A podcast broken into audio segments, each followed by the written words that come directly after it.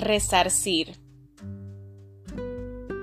Mientras tanto, Saqueo se puso de pie delante del Señor y dijo, Señor, daré la mitad de mi riqueza a los pobres, y si estafé a alguien con sus impuestos, le devolveré cuatro veces más.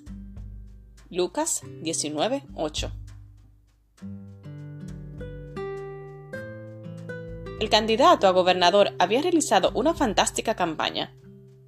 Sus propuestas y reformas reflejaban las necesidades del pueblo, y él realmente contaba con el apoyo y la confianza de los electores.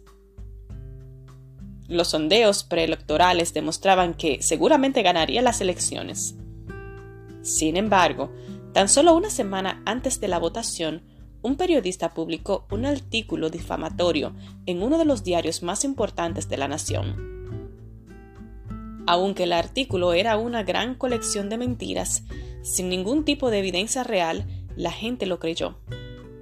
La campaña había sido dañada sin posibilidad de reparación. De casualidad, unos días después, el candidato y el periodista se encontraron en el baño de una confitería cerca del Congreso de la Nación. Avergonzado por su conducta y su falta de honradez, el periodista le pidió disculpas. Lo lamento. Publicar ese artículo fue un error. El candidato a gobernador entonces le respondió, Gracias por su disculpa pero la próxima vez critíqueme en el baño y discúlpese en los diarios. Si realmente estamos arrepentidas, haremos todo lo posible por reparar los daños causados de una manera proporcional.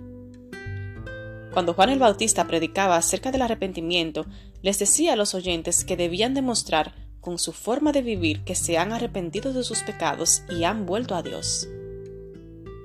El arrepentimiento real produce frutos tangibles. Cuando Saqueo descubrió la belleza del carácter de Cristo, su arrepentimiento fue más allá de lo mínimo e indispensable. Señor, daré la mitad de mi riqueza a los pobres, y si estafé a alguien con sus impuestos, le devolveré cuatro veces más. Lucas 19:8 No alcanza con decir, lo siento. Si rompimos un florero, paguemos por uno nuevo. Si hablamos de más y pusimos la reputación de alguien en juego, reparemos el daño. Volvamos a la persona con la que estábamos hablando y digámosle, el otro día cuando te dije esto de fulanito, exageré y no fui completamente honesta. Me doy cuenta de que dañé su imagen ante tus ojos y te pido disculpas.